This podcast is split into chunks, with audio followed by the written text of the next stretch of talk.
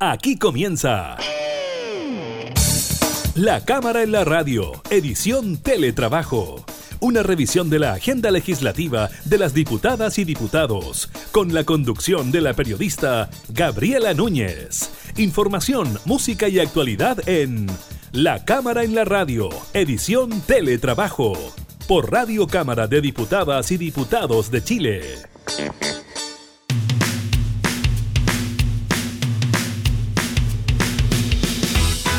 ¿Qué tal? ¿Cómo están? Bienvenidos a un nuevo programa de la Cámara en la Radio. En esta modalidad de teletrabajo los acompañamos en estos días de cuarentena para gran parte del país, desconfinamiento también para algunas comunas. Precisamente estaremos hablando de aquello, de las comunas que avanzan en el plan paso a paso y también del número de casos de contagiados por coronavirus.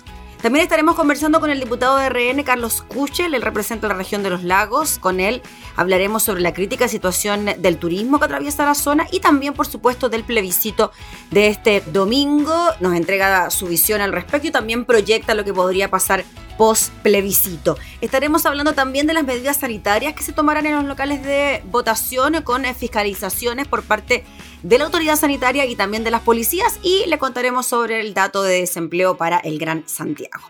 Iniciamos entonces la cámara y la radio en teletrabajo.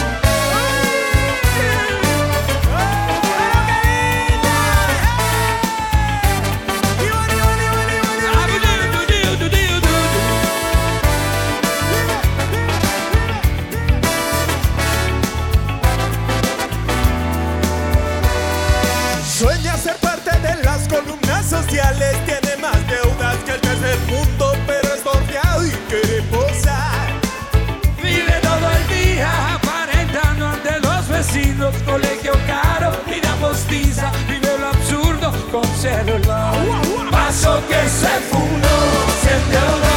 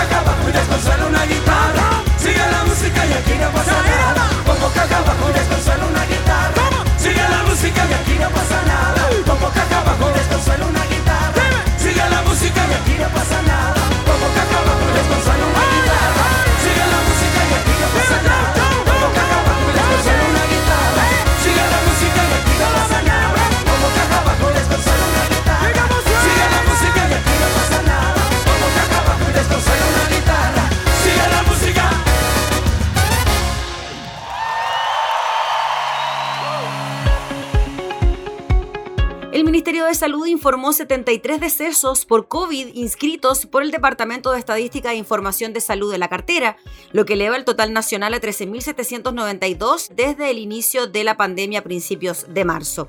La región metropolitana es la que más defunciones suma, seguida de Valparaíso y Antofagasta, mientras que Aysén, Los Ríos y Atacama las que menos muertes registran. Además, se dijo que hubo 1.495 contagios nuevos, de los cuales 1.030 presentaron sintomatología, 428 fueron asintomáticos y 37 no fueron notificados de su PCR positivo al MinSal.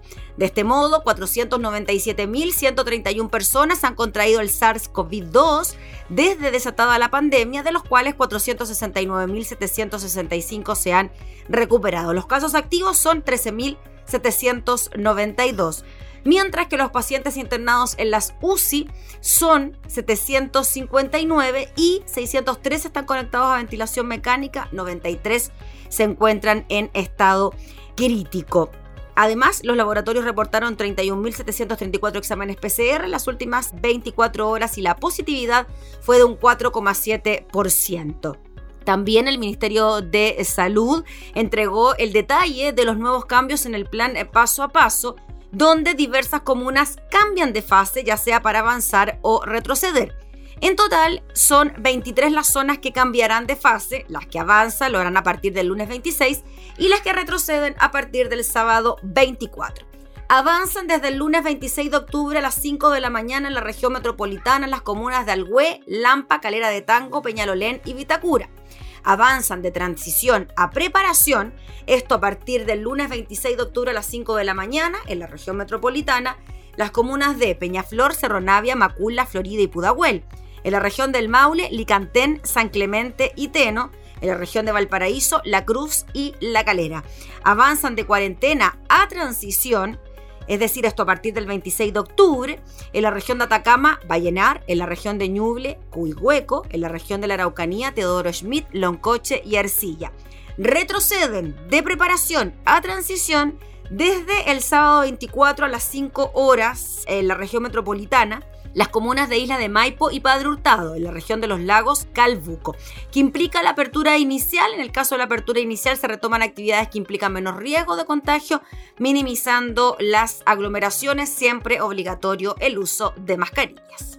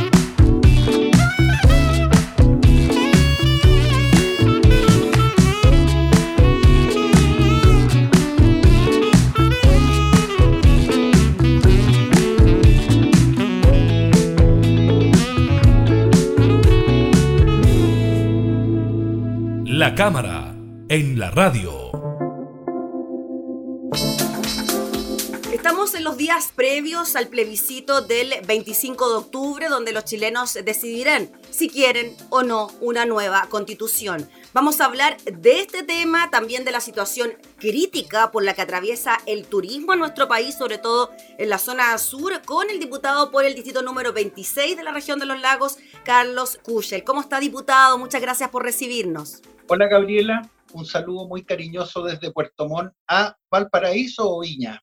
¿Dónde estás Se equivocó, diputado. Estoy en Santiago, fíjese usted. En Santiago, mira. Así es, en Santiago. de la... Por la ventana es como un paisaje medio grande. El cerro nomás, diputado. Oiga, un saludo primero para toda la gente de Puerto Montt, tan bonita zona, su zona por lo demás, así que un saludo también para todos los que están por allá viendo y escuchándonos a través de la radio y el canal. Muchas gracias. Bueno, partamos por eso, después nos vamos a lo del plebiscito. Le quería preguntar por la situación de su zona, el turismo, que se ha visto seriamente afectado por la situación de pandemia. Conversábamos previo al programa y usted me decía que, claro, que quizás durante el año la actividad turística no es tan fuerte, pero en el verano es el grueso de la actividad y ahora precisamente estamos entrando en esa temporada y la cosa se ve bastante compleja, ¿no? Así es. Eh, mi región tiene un 33% de la generación de riqueza del salmón, un 16% de la ganadería y lechería y un 16% del turismo, de la hospedería, del transporte, los buses, etc. Pero el turismo funciona de preferencia en primavera, verano, otoño. En cambio, la ganadería, la agricultura funciona el año redondo. Entonces estamos todo este invierno prácticamente sin turismo con pandemia, pero ahora viene el gran momento del turismo y estamos con pandemia. Entonces se requiere convivir con la pandemia en buena medida. No sé cómo lo vamos a lograr, de lo contrario el daño va a ser muy grande porque es muy relevante el tamaño de la actividad turística y eh, su significado social, económico en nuestra región. Y además, diputado Kuchel, uno a la hora de pensar en actividades turísticas o recreativas, uno tendería a pensar de que eso va a ser lo último que se va a retomar. ¿No, no se le da quizás la importancia o la relevancia que tiene esta actividad para la economía del país cuando no se le da la trascendencia que llega a tener? Yo creo que le vamos a dar más trascendencia porque como estamos obligados a estar encerrados, eh, este es un turismo de aire, aire puro, de aire abierto, eh, un turismo eh, panorámico, un turismo de paseo, un turismo de aire libre. Así es que yo creo que la gente va a valorizar el turismo magnífico que tenemos acá de aire libre, de paisajes, de panoramas, de navegaciones, de paseo, eh, de excursiones, de caminatas, porque el encierro nos hace valorizar eh, lo que teníamos a la mano y que despreciábamos. Es como una persona que llega vieja y no puede caminar, pero eso es para siempre. Mm. Nosotros ahora podemos, eh, podemos caminar, podemos disfrutar, ojalá el máximo de gente, y yo creo que el turismo puede venir incluso con más fuerza, el turismo nacional como una alternativa, ¿no? De poder realizar actividades al aire libre, quizás no estar en aglomeraciones, guardar la distancia social necesaria. Así es, con todas las precauciones, pero eh, va a ser también, yo llamaría una especie de turismo social y un turismo de salud también. Mm. como de reponerse del encierro. Diputado Carlos Kuchel, ¿y usted cree que las ayudas para los empresarios del turismo han sido las adecuadas a la hora de enfrentar esta situación de pandemia? No, eh, a ver, nada ha sido 100% adecuado, porque primero, por lo menos yo tenía en mi, cuando me, dijeron en la cámara, oye, tú por tu edad tenés que ir y no vuelvas más, eh, todo va a ser eh, telemático. yo me imaginé que iban a ser un mes, dos meses, me imaginaba tres meses pensando en el presupuesto que me ha tocado siempre trabajar, eh, el, el, el, horizonte de las ayudas, cuánto tiempo iba a ser, pensaba máximo tres meses, pero llevamos siete meses. Y ahora, en particular que estamos hablando del turismo, estamos entrando en la temporada de turismo porque todo esto coincidió, partió, digamos, que a mediados de marzo, el 18 de marzo, por ponerle una fecha, bueno, ahí se acababa el turismo porque ya estábamos en clase, empezaba el año normal. Pasamos todos estos meses de, llamémoslo de invierno, pero ahora viene la primavera, ya que estamos hablando de turismo.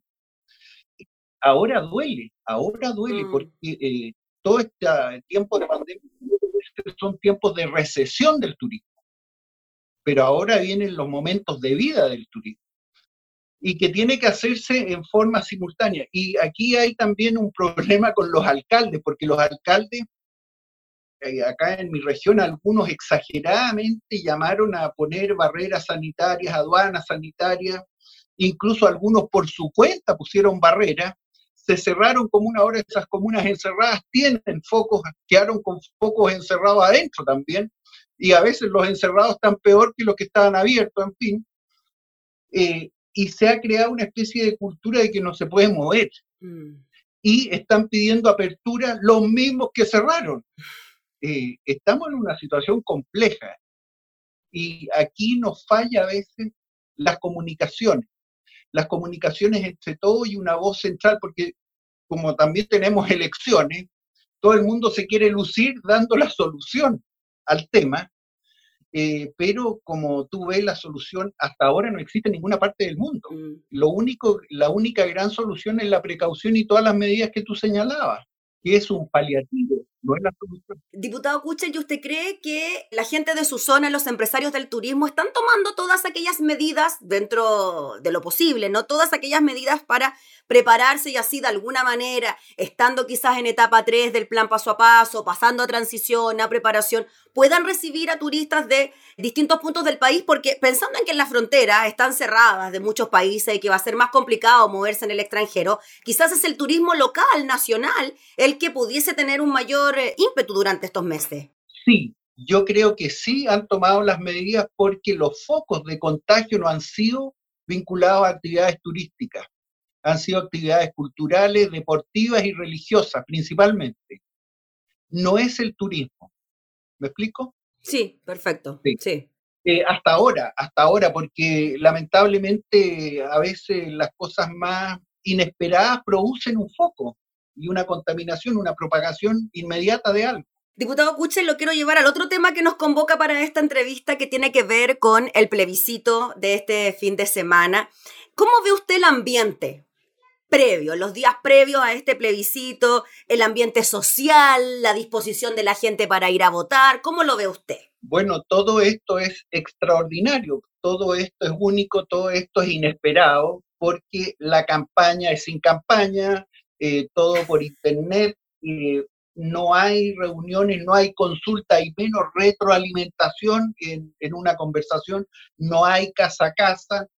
Eh, y siendo una situación tan delicada, porque aquí está mostrándote algunos libros de cómo compiten los países, por qué fracasan los países, el precio de la civilización, quién gobierna el mundo, civilización, en fin, tantos libros, en que se ha estudiado la importancia de las instituciones y cómo tantos países como Canadá, Nueva Zelanda, Australia, a veces en situaciones críticas como las que nosotros tenemos, han salido bien y tantos otros países en situaciones críticas han salido mal, generando instituciones de retroceso, principalmente todo en el ámbito económico tiene que ver con el déficit fiscal, mm. porque los déficits fiscales terminan encareciendo y empobreciendo los países, aunque uno crea que se está salvando en el momento, pero en el largo plazo llegan las fechas eh, y llegan los momentos de los pagos. En fin, tú ves lo que ha pasado con Argentina, con unas enormes ayudas que le han dado, y lo único que terminó esa ayuda es el mayor deuda externa nomás, porque eh, no han hecho ningún cambio. Bueno, en Argentina hay 6 millones de personas que pagan para mantener a 20 millones de personas, de un total de 26 millones de la fuerza laboral, entonces las matemáticas no dan. Y yo que soy economista me preocupan las matemáticas, me han preocupado toda la vida las matemáticas fiscales, monetarias, porque si no puedes cobrar eh, impuestos normales, terminas cobrando el impuesto de inflación, porque hay un nivel a partir del cual los impuestos son demasiado caros. Y Chile ya está en los niveles más altos de los impuestos a las empresas, que por lo demás no lo pagan las empresas, los pagamos nosotros. Cuando compramos una camisa, cuando compramos pan, nosotros pagamos todos los impuestos de las empresas, las empresas recaudan, te meten los impuestos en la boleta. Por el IVA, ¿no? Claro, por IVA, Y si el impuesto a las utilidades también, también te lo trasladan, porque como hay mercado de capitales, se compara el rendimiento de las inversiones. Y si una empresa está rentando poco, los recursos salen de esa empresa. Y nosotros en este momento, por ejemplo, estamos tan tentados a, fijar los precios, que yo voté en, contra, eh, iniciativas que salen de mi propio sector a veces. ¿ah? bueno, si se fijan los precios muy bajos, por ejemplo, del agua, la empresa va a tener pérdida, la gente va a vender sus acciones, nadie va a invertir en el agua y de repente nos vamos a quedar sin agua. Hay países que eran grandes productores de petróleo que ahora le están llegando barcos de regalo con petróleo. ¿Te fijas? Por las inversiones en el momento, en fin. Este es un tema bien delicado y se requiere sangre fría y este es un mal momento para tener la sangre fría porque estamos con mucha angustia y casi con 3 millones de cesantes. Entonces no podemos tener la cabeza fría. ¿Y cómo ve usted el escenario post domingo? Independiente de lo que pueda ocurrir, ¿ah? si gane el apruebo, si gane el rechazo, ¿cómo cree usted que se viene la cosa para el país, la situación macro? Sobre todo en economía, que usted se maneja bien en esos temas. Vamos, yo creo que nos va a caer la teja, como dicen los guasos, nos va a caer la teja, nos vamos a dar cuenta de nuestra realidad. Esto es como cuando tú vas a dar a una isla desierta y, y te empiezas a dar cuenta de a poquito que no hay comida en la isla, que quizás no hay agua, en fin. Eh, y eso te empieza a dar cuenta, el primer momento estás contenta que llegaste a la isla y que estás firme, pero después empiezas a, buscar qué comer y qué tomar y no hay nada, o hay muy poco. Eh, bueno, yo creo que algo así nos va a pasar eh, al día después, o la semana, o los meses después, que vamos a tener mucho menos de lo que creíamos, porque en realidad la producción en Chile ha disminuido y hemos aumentado considerablemente los gastos para que no se note esta pobreza o que se note lo, menos posible o que no nos duela tanto, ¿te fijas? Eh, y eso tiene que ser mesurado también, porque este, este, esta emergencia, esta catástrofe es mundial, no es solamente en Chile. Gracias a Dios nosotros, por diversas razones, habíamos hecho las cosas bien antes y tenemos un espacio mayor que otros países para jugar y lo hemos usado. Pero eso tiene que ser con prudencia y hasta cierto número. Usted habla de la capacidad de endeudamiento que pueda tener el país o bien recurrir a arcas del Tesoro Público. Exacto, los ahorros externos, eh, sí, todo eso, que nosotros de eso somos de los campeones de América. Pero eso mismo se está criticando ahora y se cree que eso ha sido nocivo y por eso queremos cambiar la constitución para cambiar el modelo. Bueno, este es el modelo que nos tiene a la cabeza de América. No vaya a ser que tengamos otra constitución que nos lleve al estancamiento, al empobrecimiento y vamos a culpar a la constitución. No, es cómo nosotros hacemos las cosas, las instituciones en general. Y por eso yo te mencionaba el caso de otros países que en encrucijada salen muy bien, por ejemplo, países africanos u otros, en fin, eh, y otros que se hunden en una encrucijada, se derrumban. Y eso depende de la capacidad política y eso requiere de diálogo. ¿ah? Y a nosotros nos está faltando diálogo en el país. Y creo que esta pandemia también impide un mejor diálogo, porque uno no ve la cara a cara eh, de la gente cuando conversa en las comisiones. Uno está encerrado en sus temas, en sus perseveras. Diputado Carlos Cuchel, ¿usted cree que hay mucha expectativa frente a lo que pueda ocurrir el domingo con el resultado también del plebiscito? Sí, eh, sí, porque creemos que en esa isla a la que vamos a llegar hay más comida, hay más agua, hay más techo, más protección de la que en realidad hay, porque todo depende de nosotros, de lo que nosotros hagamos, de lo que nosotros generemos, de la riqueza que generemos en Chile. Y si al lado hay otro país que hace las cosas bien, se va a llevar la inversión extranjera, porque van a haber flujos de inversión y vamos a competir todos y van a ganar los que tengan las buenas políticas públicas y van a perder los que se equivoquen. Así el mundo globalizado, el mundo no se va a cerrar. Mm. Y nosotros, nuestro país, no nos da el ahorro propio, además que hemos tenido este problema con, la, con los retiros de los fondos previsionales. Los fondos previsionales son una fuente de inversión que se canaliza para que haya más crecimiento, pero si vamos a tener menos, eso se va a dañar o va a, va a tener más intromisión, eso no va a ser eficiente. Vamos a perder recursos de inversión. Entonces, ¿con qué vamos a crecer? ¿Con qué vamos a crear los puestos de trabajo de mantenimiento o de recuperación? Porque ahora tenemos que recuperar, además de crear lo que siempre necesitábamos, tenemos que recuperar. Entonces, tenemos que tener una tasa de crecimiento mayor que la tasa de crecimiento del endeudamiento, porque si no vamos a retroceder o crecer más de lo que ganamos. Y eso es muy difícil con las presiones políticas que nosotros mismos generamos a ojos cerrados, fíjate. Diputado, ¿Usted cree que el proceso constituyente que se pudiese iniciar en caso de que gane la prueba, en que gane la prueba, por ejemplo, podría generar ciertas desconfianzas a nivel internacional en cuanto a los inversionistas porque no se van a conocer, por ejemplo, las reglas del juego de aquí a que finalmente se redacte la nueva constitución y comience a operar? Claro, va a ser de eso porque van a haber voces eh, disonantes, van a haber voces prudentes y van a haber voces imprudentes y eso durante dos años, y no se va a saber en qué va a terminar eso. Entonces vamos a tener, si no una pérdida, por lo menos vamos a tener un atraso de decisiones importantes que van a quedar esperando en qué termina la jugada. Si termina en gol o termina en córner o qué sé yo.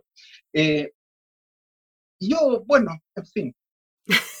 Pero Diputado, y, para ir cerrando, ¿y por qué considera usted que con el rechazo, por ejemplo, no se produciría aquella incertidumbre de la que estamos hablando, porque las reglas ya estarían más claritas? Yo soy partidario del rechazo porque las reglas son las que tenemos eh, y los cambios que se hagan serían acotados y conocidos, de efecto conocido y más inmediato. Eh, el apruebo es de efecto desconocido y más a largo plazo pero pase lo que pase, en mi caso yo tengo que seguir trabajando por lo que es mejor para mi país, para mi región. Eh, son situaciones que, ah, bueno, en mi vida política he visto muchas situaciones y siempre hay que tratar, eh, eh, por lo menos en el trabajo público, con, los antecedentes, con lo que uno entiende, de aportarlo y tratar de que resulte. Yo estoy feliz con lo que hemos hecho en todo este tiempo, en todos estos años en que he participado. Estoy orgulloso y me llega gente de otras partes del mundo, en fin, y ven que esto es un paraíso, es un paraíso. Eh, pero tenemos que ser prudentes, tenemos que ser conscientes, tenemos que ser racionales, no solamente emocionales, eh, porque esto es con números, lamentablemente es con números. Diputado Kuchel, finalmente, ya le decía yo que esta conversación se va a emitir en los momentos previos al plebiscito. ¿Qué mensaje le daría usted a la gente que nos está viendo y escuchando? Que va a ir a votar, que se va a levantar el domingo, que va a pescar su lápiz pasta azul y que de alguna manera va a elegir una de las dos opciones. Bueno, que el mundo no empieza ni se acaba el domingo. Tenemos que seguir. Y ojalá que a la isla a la que lleguemos tenga de todo. Pero eso, y si no tiene, tenemos que construirlo nosotros. Tenemos que hacerlo nosotros, hacer nosotros nuestra casa, igual que Robinson Crusoe, pero 18 eh, millones de habitantes tenemos que acomodarnos en esta nueva situación institucional, en este nuevo, en esta nueva meta institucional de la que tenemos que partir. Pero de esa tenemos que sacar lo mejor y construir sobre lo que hay. Si hay ruinas en la, en la isla y cosas que se pueden aprovechar, aprovecharlas, no hacer montones de arena de nuevo. Muy bien, pues diputado Carlos Kuchel, le agradecemos enormemente por su tiempo para conversar de estos temas tan importantes para el país y para su zona. Así que desde ya enviarle un cordial saludo y también a todos sus vecinos de la región de los lagos que ojalá puedan tener una mejor actividad turística en este ya inicio de la temporada primavera-verano. Muchas gracias, Gabriela. Y quizás vamos a tener que hacer el turismo y todo el próximo año eh, en paralelo. Grandes precauciones de salud con el máximo de actividad posible, por lo que estamos conversando. Mm. Muy bien, pues diputado, le agradecemos por el contacto, que esté muy bien. Gracias, hasta luego. Gracias. El diputado Carlos Kuchel, entonces, hablando de la situación de su zona, la de la región de los lagos, y también sobre la previa de lo que es el plebiscito por la nueva constitución.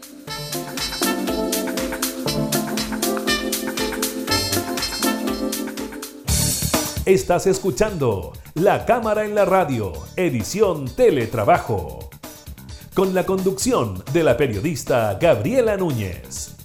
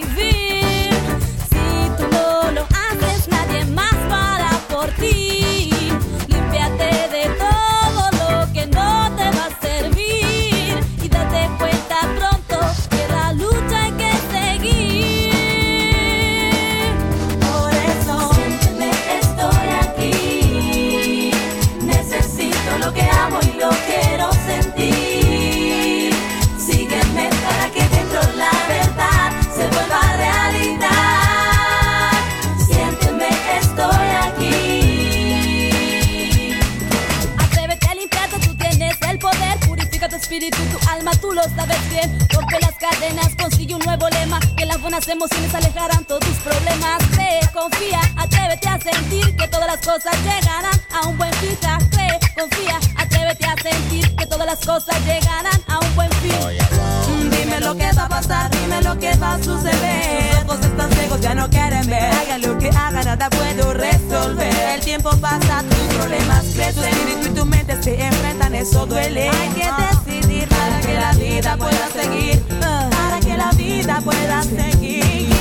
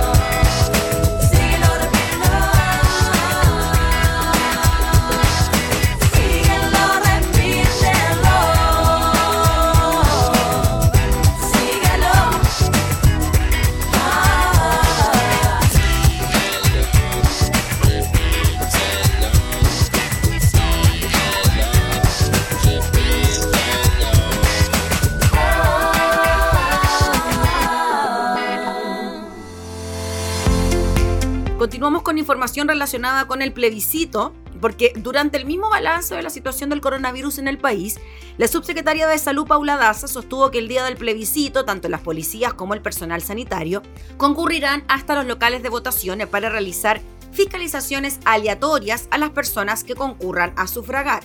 La subsecretaria Daza explicó que quienes estén contagiados por coronavirus o sean contactos estrechos tienen indicación de realizar aislamiento por el riesgo sanitario que implica que salgan a la calle. Por lo tanto, no pueden ir a votar.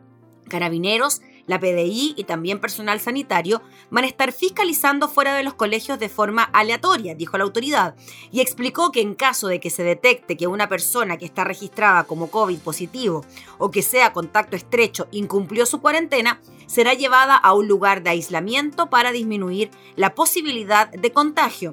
Si el paciente contagiado se encuentra dentro del lugar de votación, continuó la subsecretaria, este podrá sufragar y luego de que ejerza su derecho va a ser aislada inmediatamente. Eso es lo que dicta la normativa y eso es lo que se va a hacer, dijo Paula Daza.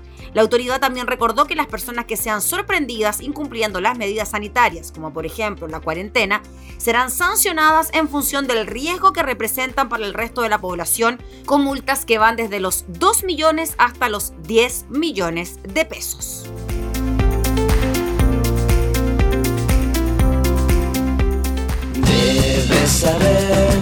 Qué es lo que vas a hacer. Ahora que te lo preguntas, no recuerdas bien ni tu nombre. Lo que es peor, no ves alrededor. Por si no te has dado cuenta, no ha salido el sol. Al menos en tu habitación. Si todo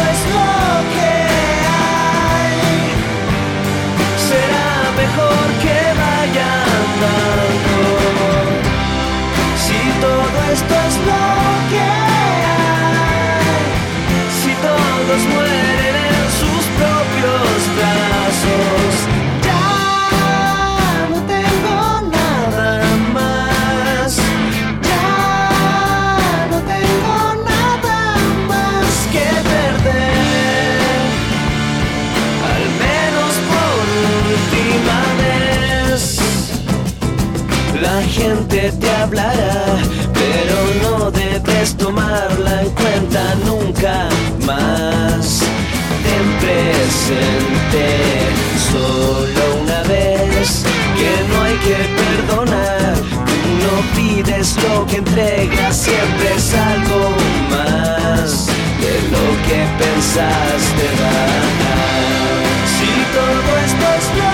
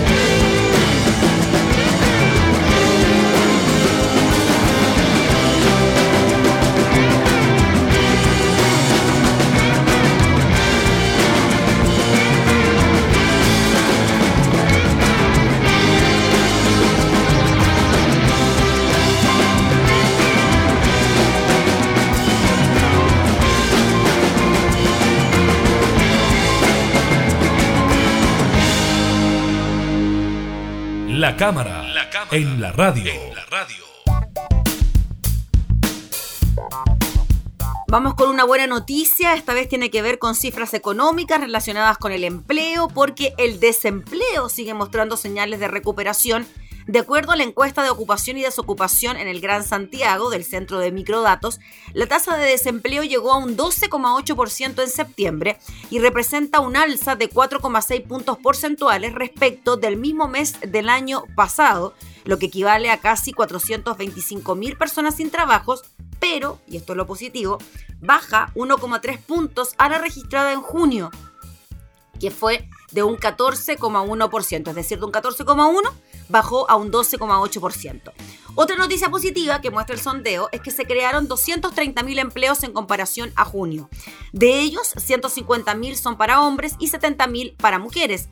Se están viendo los primeros brotes verdes, pero esos brotes tienen más bien cara masculina, señaló la directora ejecutiva del Centro de Microdatos, Lorena Flores. Si bien esta encuesta no tomó el posible impacto que puede tener los subsidios al empleo en la contratación femenina, Flores subraya que si uno ve las cifras hasta ahora, solo ha sido utilizado por 50.000 trabajadores y de ellos el 35% son mujeres, por lo tanto no ha sido una medida suficiente, podría ser quizás a futuro. Sin embargo, según consigna el diario La Tercera, la economista agrega que además la diferencia que hay para el subsidio a la contratación entre hombres y mujeres es de 20 mil pesos, lo que es poco. La encuesta también demuestra que en fuerza de trabajo potencial las mujeres se están quedando atrás y ahí, según Flores, aparecen aspectos más históricos como el cuidado de los niños y los quehaceres del hogar. También se explicó por parte del Centro de Microdatos que el aumento del desempleo en un año se debe a una caída del empleo total de un 10,2% junto a la disminución de un 5,5% en la fuerza de trabajo. Es decir, sigue alto el número de personas que han abandonado el mercado laboral. No obstante, al comparar con los resultados de junio, se observa una variación positiva tanto en el empleo como en la fuerza del trabajo. Hubo reacciones por parte del gobierno a través del subsecretario del Trabajo, Fernando Arab, quien comentó que sin duda que los resultados constituyen una nueva señal positiva que es concordante con las encuestas ya conocidas en las semanas previas, tanto de la Universidad Católica como del INE.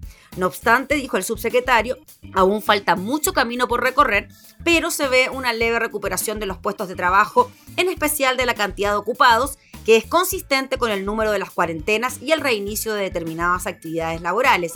Es clave, dijo, mantener el buen comportamiento sanitario para que esta mejora en el empleo se mantenga en el tiempo.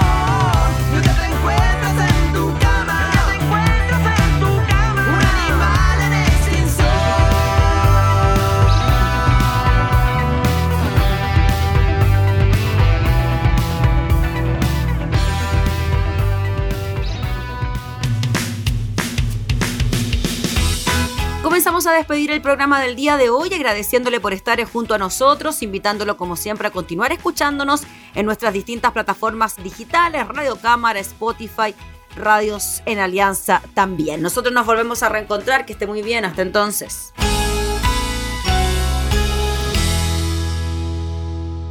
Hemos presentado La Cámara en la Radio, edición Teletrabajo una revisión de la agenda legislativa de las diputadas y diputados, con la conducción de la periodista Gabriela Núñez. Información, música y actualidad en La Cámara en la Radio, edición Teletrabajo, en Radio Cámara de Diputadas y Diputados de Chile. Hoy más que nunca, acercando las leyes.